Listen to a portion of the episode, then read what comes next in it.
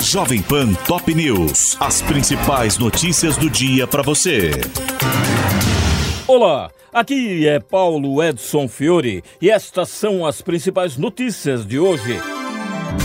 Lula lembra o 8 de janeiro, cita cicatrizes do ódio e pede união.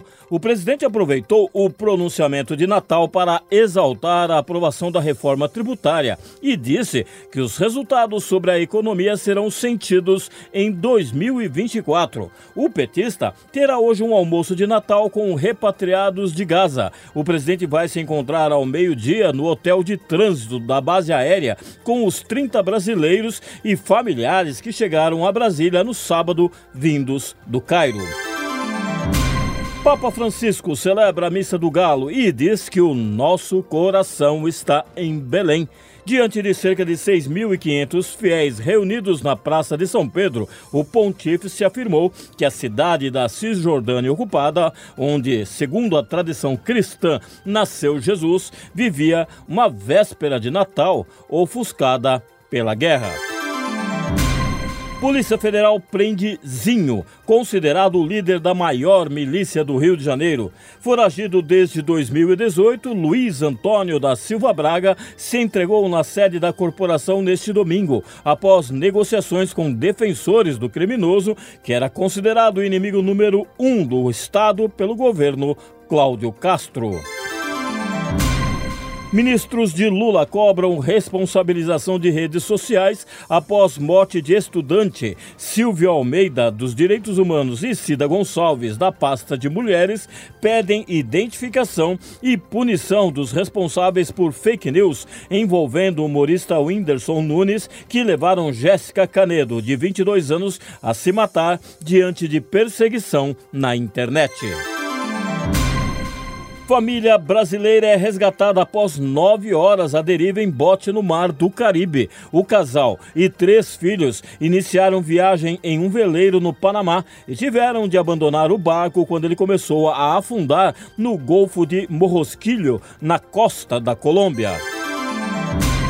Tiroteio deixa nove pessoas feridas na Avenida Brasil, na zona norte do Rio de Janeiro. Segundo a PM, o confronto começou na altura de Bom Sucesso, após agentes do policiamento darem ordem de parada a um veículo ocupado por suspeitos, que após a troca de tiros conseguiram fugir.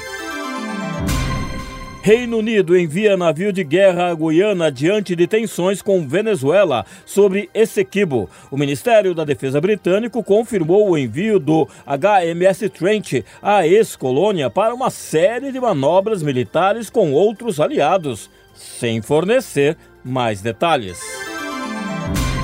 Egito encaminha a Israel proposta em três fases para encerrar a guerra em Gaza. O plano prevê a suspensão dos combates por duas semanas, com libertações parciais de reféns e prisioneiros, seguida de conversações entre facções palestinas para reconstruir o enclave. E, por fim, um cessar-fogo mais abrangente, com a liberação total de sequestrados.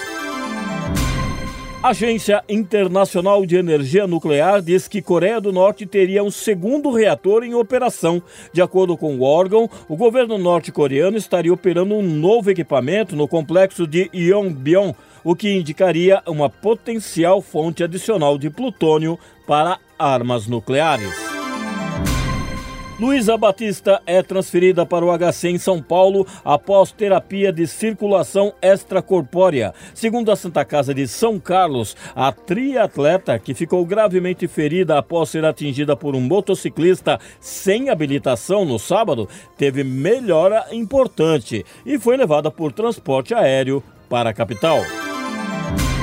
FIFA e Commonwealth voltam a ameaçar CBF de suspensão por proposta de eleição de novo presidente. Em carta à confederação, as entidades afirmam que um processo eleitoral só pode acontecer após visita de comissão de ambas, o que deve acontecer na segunda semana de janeiro, e alertam para consequências às seleções e aos clubes.